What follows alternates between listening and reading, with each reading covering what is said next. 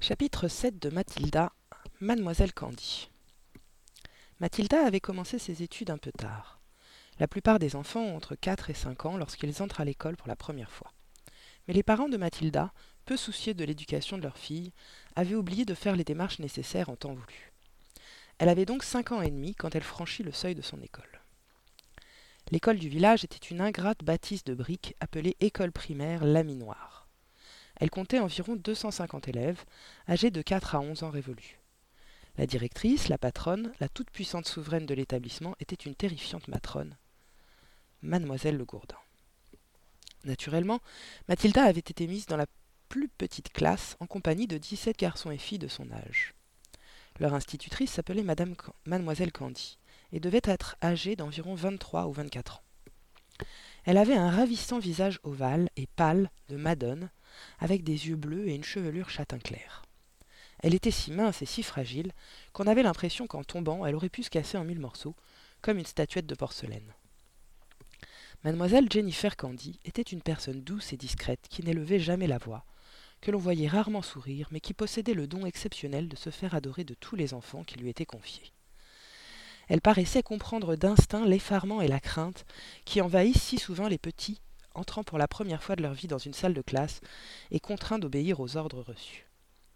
Un chaleureux rayonnement, pour ainsi dire tangible, illuminait les traits de mademoiselle Candy lorsqu'elle s'adressait à un nouveau venu, éperdu d'inquiétude, arrivé dans sa classe. Mademoiselle Le Gourdin, la directrice, était d'une autre race. C'était une géante formidable, un monstrueux tyran qui terrorisait également élèves et professeurs. Même à distance, une aura de menace l'enveloppait, et, de près, on sentait les émanations brûlantes qu'elle dégageait comme une, barre de métal chauffée à blanc. Lorsqu'elle fonçait, mademoiselle Le Gourdin ne marchait jamais. Elle avançait toujours comme un skieur, à longue enjambée, en, en balançant les bras. Donc lorsqu'elle fonçait le long d'un couloir, on l'entendait toujours grogner et grommeler, et si un groupe d'enfants se trouvait sur son passage, elle chargeait droit dessus comme un tank, projetant les petits de part et d'autre.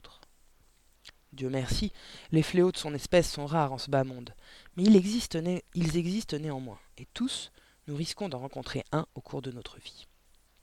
Si jamais cela vous arrive, réagissez comme vous le feriez devant un rhinocéros enragé dans la brousse. Escaladez l'arbre le plus proche et restez-y perché jusqu'à ce que tout danger soit écarté. Cette femme, avec toutes ses bizarreries et l'étrangeté de son aspect extérieur, est presque impossible à décrire. Néanmoins, je tenterai de vous faire son portrait un peu plus loin. Pour l'instant, abandonnons-la et revenons à Mathilda et à sa première journée dans la classe de mademoiselle Candy. Après avoir vérifié, selon la coutume, les noms de tous les enfants, mademoiselle Candy tendit à chacun d'eux un cahier tout neuf. J'espère que vous avez tous apporté vos crayons, dit-elle. Oui, mademoiselle Candy, répondirent-ils en chœur. Parfait. C'est donc le tout premier jour de classe pour chacun d'entre vous. Autrement dit, le commencement d'au moins onze longues années d'études que vous aurez tous à suivre.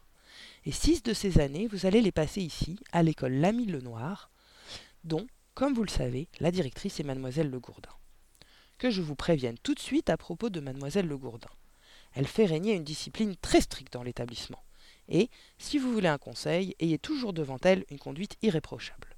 Ne discutez jamais avec elle, ne lui répondez jamais, faites tout ce qu'elle vous dira de faire. Sinon, elle aura tôt fait de vous réduire en bouillie comme une patate dans un mixeur. Ça n'a rien de drôle, Anémone. Ne ris pas comme ça. Et rappelez-vous bien, Mademoiselle Le Gourdin est d'une sévérité terrible pour quiconque enfreint la règle dans cette école. Avez-vous tous bien compris?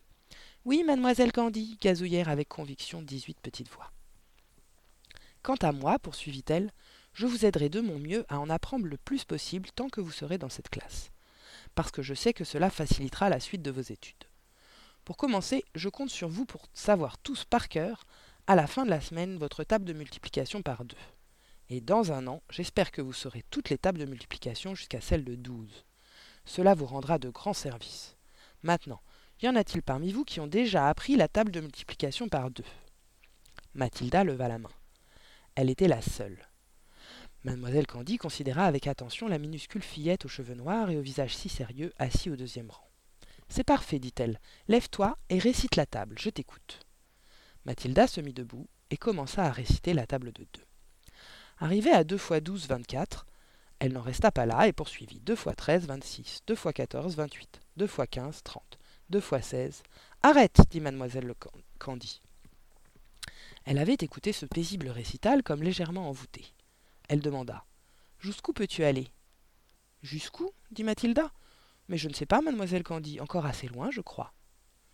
Mademoiselle Candy resta un instant rêveuse devant cette surprenante réponse, puis elle reprit. Pourrais-tu par hasard me dire combien font deux fois vingt-huit? Oui, mademoiselle Candy. Et cela fait cinquante-six, mademoiselle Candy. Voyons. Et une question bien plus difficile, par, exemple. Deux fois quatre cent quatre-vingt-sept. Tu peux me le dire? Je pense, oui, dit Mathilda. Tu es sûre? Mais oui, mademoiselle Candy, presque sûre. Alors, combien font deux fois quatre cent quatre-vingt-sept? 974, répondit Mathilda sans hésiter. Elle parlait d'un ton égal et poli, sans le moindre signe de vanité. Mademoiselle Candy dévisagea Mathilda, sidérée, mais ce fut d'un ton neutre qu'elle lui dit. C'est remarquable, bien sûr, mais la multiplication par deux est beaucoup plus facile qu'avec les chiffres plus élevés. Alors, les autres tables de multiplication, en connais-tu quelques-unes? Je crois, mademoiselle Candy, oui, je crois bien. Lesquelles? demanda mademoiselle Candy. Jusqu'où es-tu allée? Je, ne sais pas trop, répondit Mathilda, je ne comprends pas bien ce que vous voulez dire. Eh bien, entre autres, connais-tu la table de trois? Oui, mademoiselle Candy. Et celle de quatre? Oui, mademoiselle Candy. Voyons, combien en connais-tu, Mathilda? Laissais-tu toutes jusqu'à la table de douze? Oui, mademoiselle Candy. Combien font douze fois sept? Quatre-vingt-quatre. Mademoiselle Candy poussa un soupir et se laissa aller contre le dossier de sa chaise, derrière la table de bois nu disposée au centre de la salle, en face des élèves. Elle était profondément troublée par cet intermède, mais se garda bien de le montrer. Jamais elle n'avait rencontré d'enfant de cinq ans, ou même de dix, capable de faire des multiplications avec une telle aisance. J'espère que vous avez tous bien écouté, dit-elle en s'adressant aux autres élèves. Mathilda a beaucoup de chance. Elle a des parents merveilleux qui lui ont déjà appris à multiplier des tas de chiffres. C'est ta maman, n'est-ce pas, Mathilda, qui t'a appris à compter? Non, mademoiselle Candy, ce n'est pas elle. Alors tu dois avoir un père épatant. Quel bon professeur il doit faire. Non, mademoiselle Candy, répondit calmement Mathilda. Mon père ne m'a rien appris. Tu veux dire que tu as appris toute seule? Je ne sais pas vraiment, dit Mathilda avec sincérité. Simplement, je ne trouve pas très compliqué de multiplier un nombre par un autre. Mademoiselle Candy prit une profonde inspiration et exhala un long soupir. Elle regarda de nouveau la petite fille aux yeux brillants, si solennelle et si raisonnable à son pupitre. Tu dis que ce n'est pas facile de ce n'est pas difficile de multiplier un nombre par un autre. Si tu essayais de m'expliquer ce que tu veux dire. Oh mon Dieu, fit Mathilda, c'est que je ne sais pas trop comment. Mademoiselle Candy attendait. Toute la salle, toute la classe, silencieuse, écoutait. Par exemple, reprit mademoiselle Candy, si je te demandais de multiplier 14 par 19. Non, c'est trop difficile. Ça fait 266, dit Mathilda d'une voix douce. Mademoiselle Candy la regarda fixement, puis elle prit un crayon et fit une rapide multiplication sur un bout de papier. Combien as-tu dit? demanda-t-elle en levant les yeux. Deux cent soixante-six, répéta Mathilda. Mademoiselle Candy posa son crayon et ôta ses lunettes qu'elle se mit à essuyer avec un coin de son mouchoir. La classe, toujours muette, l'observait, attendant la suite. Mathilda se tenait toujours debout à côté de son pupitre. Voyons, Mathilda, poursuivit mademoiselle Candy tout en continuant à essayer à essuyer ses lunettes. Pourrais-tu me dire ce qui se passe dans ta tête quand tu fais une multiplication comme celle-là? Il faut bien que tu passes par un raisonnement quelconque, même si tu donnes les résultats presque immédiatement. Prenons celui que tu viens de calculer, 14 fois 19. Je, je, je pose simplement le 14 dans ma tête et je le multiplie par 19. Euh, j'ai peur de ne pas pouvoir expliquer comment. Je me suis toujours dit que si une calculette de poche pouvait le faire, pourquoi pas moi? Pourquoi pas, en effet, dit mademoiselle Candy. Le cerveau humain est un appareil étonnant. Je crois qu'il vaut bien mieux qu'un bout de métal, dit Mathilda. Une calculette, ce n'est rien d'autre. Comme tu as raison, approuva mademoiselle Candy. D'ailleurs, les calculettes ne sont pas autorisées à l'école. Mademoiselle Candy se sentait quelque peu désorientée. Elle ne doutait pas un instant d'avoir rencontré une sorte de génie mathématique, et l'expression enfant prodige s'imposait à elle. Elle savait que les phénomènes de ce genre font leur apparition de loin en loin en ce bas monde, mais pas plus d'une ou deux fois par siècle.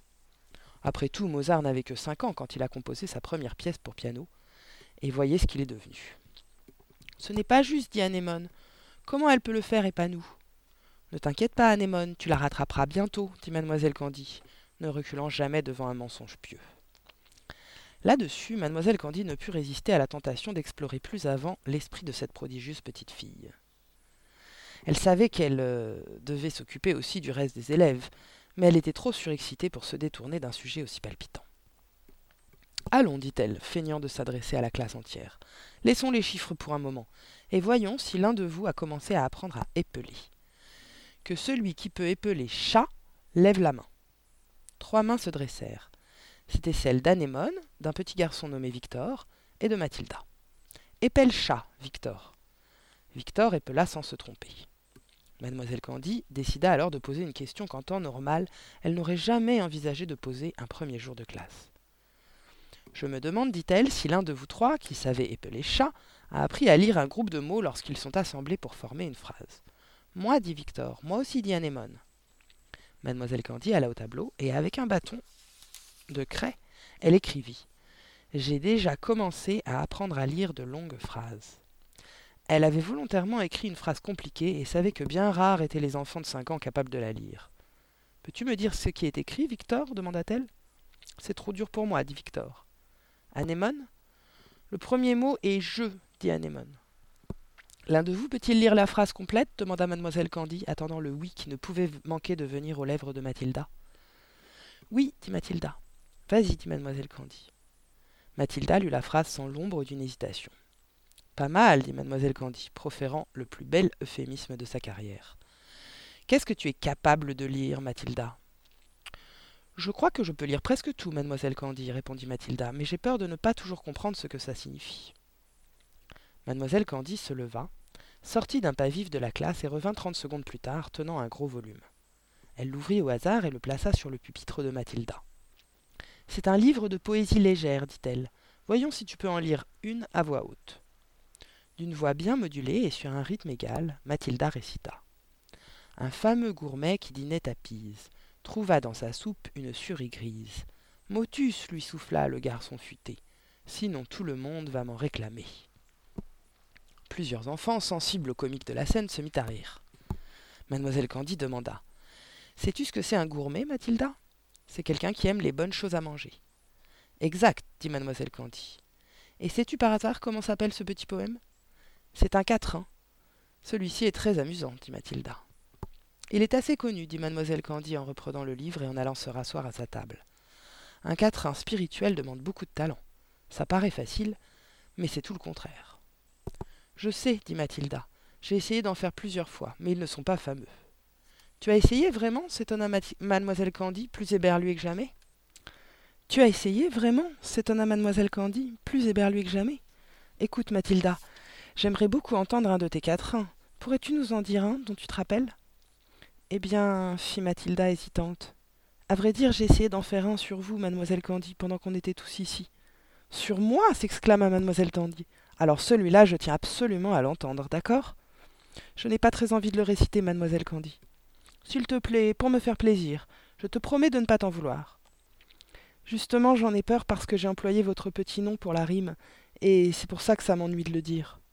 Comment connais-tu mon petit nom demanda mademoiselle Candy. J'ai entendu une autre maîtresse qui vous parlait avant qu'on entre dans la classe, dit Mathilda. Elle vous a appelé Jenny. J'insiste pour entendre ton quatrain, dit mademoiselle Candy, esquissant un de ses très rares sourires. Lève-toi et récite-le. À contre-cœur, Mathilda se leva et d'une voix lente, altérée par la nervosité, elle récita son quatrain. Chacun se dit, voyant Jenny, est-il possible qu'on trouve ici dame au visage aussi joli Pas une, je vous le parie. Le charmant et pâle visage de mademoiselle Candy s'empourpra de la gorge au front. À nouveau un sourire lui vint aux lèvres, un sourire beaucoup plus épanoui, un sourire de pur plaisir. Oh. Merci, merci, Mathilda, dit-elle ravie. Bien qu'il ne raconte rien de vrai, c'est un très bon quatrain. Mon Dieu, mon Dieu, il faut que je me le rappelle. Du troisième rang de la classe, Anémone déclara. C'est drôlement bien, j'aime beaucoup. Et en plus c'est vrai, appuya un petit garçon nommé Robert. Tu parles que c'est vrai, approuva Victor. Déjà, mademoiselle Candy avait gagné la confiance et la sympathie de toute la classe, alors qu'elle n'avait jusque-là guère prêté attention qu'à Mathilda. Qui t'a appris à lire, Mathilda? demanda-t-elle.